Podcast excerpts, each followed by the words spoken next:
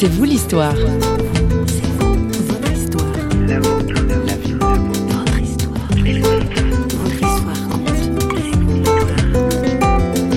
Ma expérience au Portugal m'a beaucoup élargi mon esprit de voir comment les chrétiens en Europe, avec leur passé de la lutte contre le fascisme pendant la Deuxième Guerre, comment ils ont défendu les enfants juifs à partir de, de sa foi. Et il faudrait vraiment se, être en présence chrétienne efficace dans la société. Ce n'est pas un Américain à Paris qu'a rencontré notre journaliste François Sergi, mais dans le Gard. Bonjour et bienvenue dans C'est vous l'histoire. Charles Harper, ou Chuck pour les intimes, a roulé sa bosse. Brésil, où il est né, États-Unis, Portugal, France, Italie, puis retour aux États-Unis, Amérique latine, sans oublier Genève, ça donne le tournis, où notre invité a été pendant sept ans directeur du foyer John Knox. Chuck Harper n'a pas été un pasteur comme les autres. À 82 ans, notre invité confie qu'il a toujours eu à cœur de vivre l'évangile immergé dans la société. Je suis euh, né quand même dans une famille très euh, missionnaire, une famille qui a, beaucoup euh, élevé ses enfants dans la foi chrétienne au Brésil. Pendant 17 ans, j'ai vécu là-bas. J'étais né là-bas et vécu là-bas dans un contexte qui était très favorable à le, partage de l'évangile parmi la population brésilienne et aussi au même temps dans une souci très social euh, avec des personnes les plus démunies, démunies au, au Brésil. Adolescent, vous êtes encore au Brésil, vous allez retourner aux États-Unis, vous allez un petit peu ruer dans les brancards euh, en tant qu'adolescent, ce qui est assez normal, mais vous, vous allez quand même vous engager aux États-Unis dans une, une faculté presbytérienne, vous engagez dans un ministère, euh, enfin dans une formation universitaire théologique. Euh, en vue du, du pastorat, vous aviez cette idée d'être pasteur à ce moment bon, pas, au début, pas au début. Euh, au début, euh, à 17 ans, je suis allé aux États-Unis pour faire ce qu'on appelle un liberal arts college education. Et puis, euh, la dernière année, je me sentais appelé euh, par Dieu, par l'Église, exercer la vocation de pasteur. L'Église, pour moi, c'était très important pour être un, véhicule par laquelle on peut s'engager dans la société. Oui.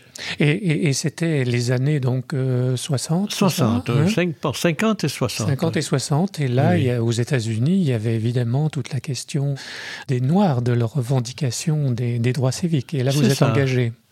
Je faisais partie de l'église presbytérienne aux États-Unis. Cette église était très engagée auprès des droits civiques des Noirs. Et moi, personnellement, et avec des camarades de, la faculté de théologie ou, même avant, auprès de certains groupes, communautés noires ou les hispaniques ou, ou les irlandais, etc., euh, des immigrants, au niveau très local. Voilà. Ça m'a poussé beaucoup à sentir un appel à être pasteur à partir de ma foi auprès des personnes dans la, la société même.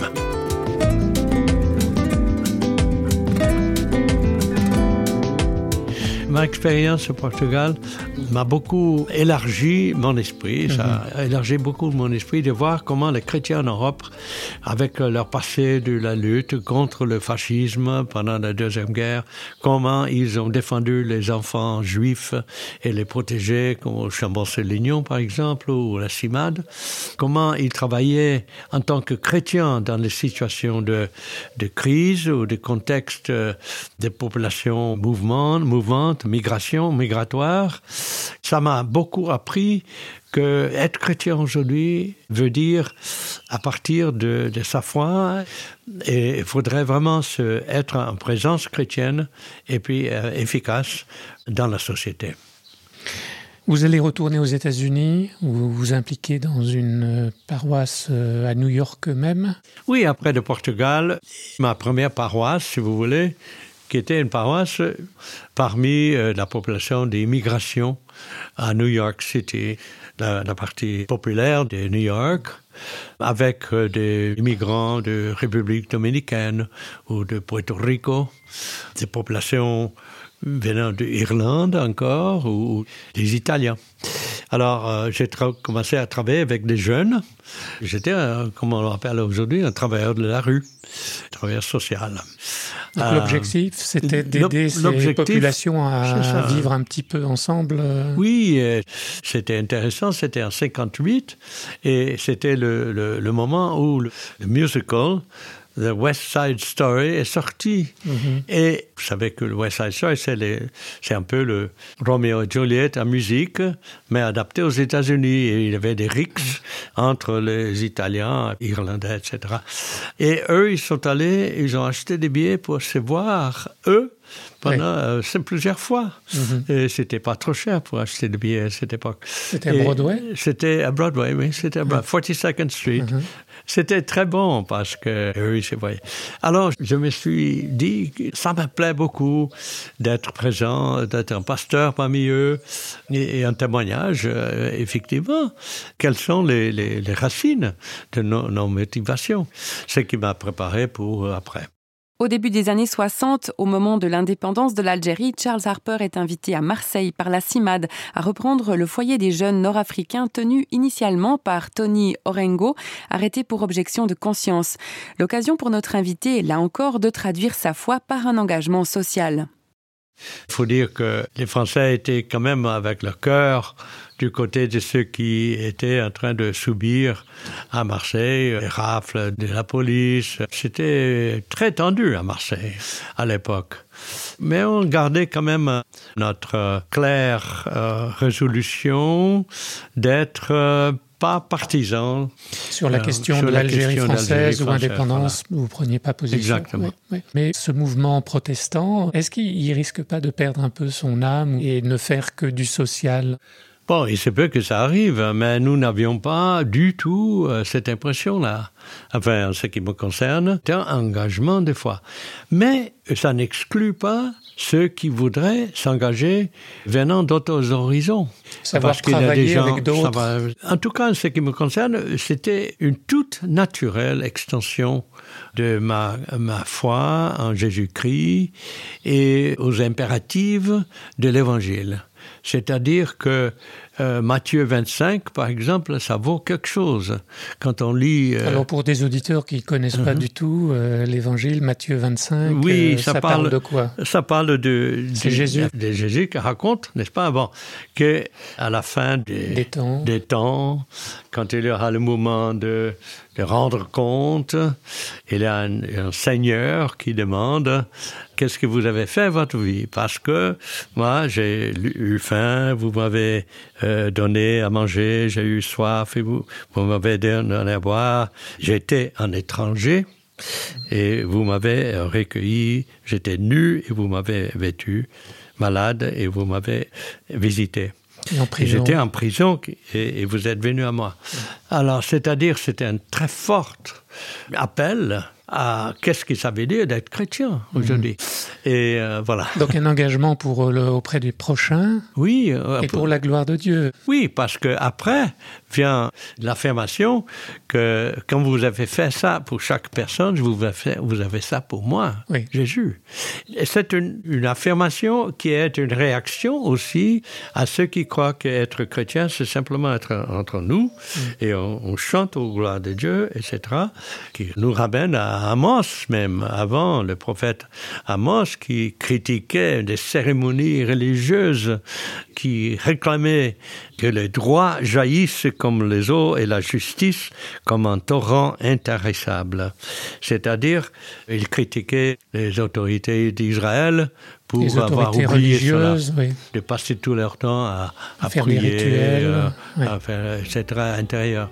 Une va avec l'autre. Yeah. Uh, I see the glory of the Lord. Every time the sun rise, I hear the unheard screams of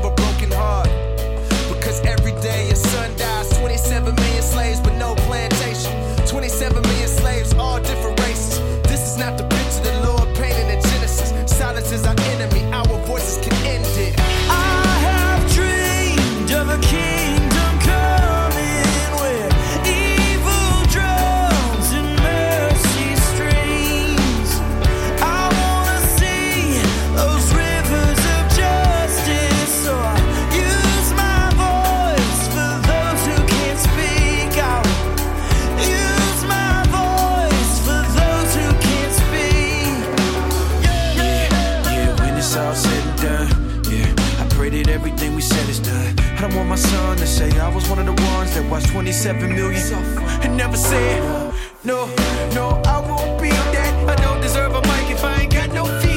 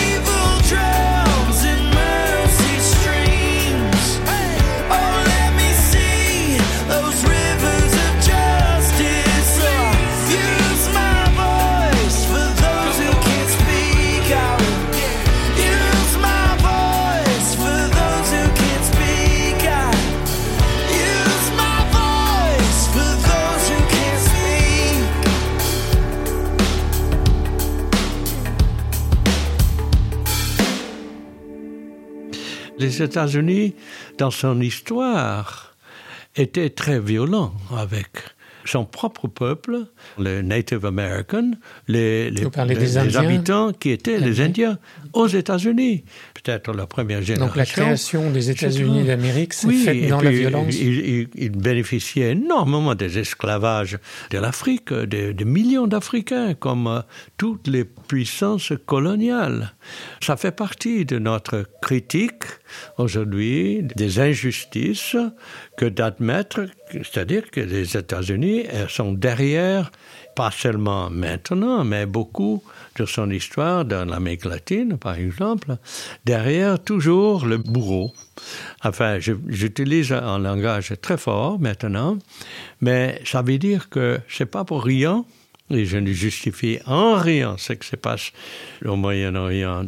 Mais dans un certain sens, euh, derrière la libération par les États-Unis, aider les, Anglais et les Français à libérer là, il y a quand même une longue histoire de 150 ans de mistreatment, Euh, euh, maltraitance de maltraitance, maltraitance et puis d'exploitation dans le monde. Ça fait partie aussi de notre confession. hein. Alors c'est ce qui fait la Voilà. valeur aussi de ce grand pays euh, démocratique, cette capacité aussi de l'autokritique. C'est exact, Hein? oui. Mais on n'est pas encore là. hein. Il y a du C'est-à-dire, travail à faire encore, oui, du il y a chemin du- du travail, beaucoup à faire. Il ne faut pas que les Américains soient ailleurs dans le monde aujourd'hui, trop disant que nous avons toujours le- le- la raison, toujours la, les droits. Ce qui traduit votre euh, engagement Ouais, dans ça la société. traduit mon engagement en tant que chrétien dans, dans le monde et parmi les, les femmes et les hommes. Charles Harper, merci beaucoup. Il n'y a pas de quoi, c'était un plaisir. Le théologien Karl Barth disait que le pasteur ou l'homme d'église devait tenir la Bible dans une main et le journal dans l'autre. On n'est pas loin de ça avec Chuck Harper. Il a un pied à l'église et l'autre dans la rue, dans la société. Merci à notre invité d'avoir partagé avec nous son expérience et l'équipe de Radio Réveil qui signe cette émission vous donne rendez-vous tout bientôt pour un prochain C'est vous l'histoire. Et d'ici là, prenez soin de vous. Bye bye.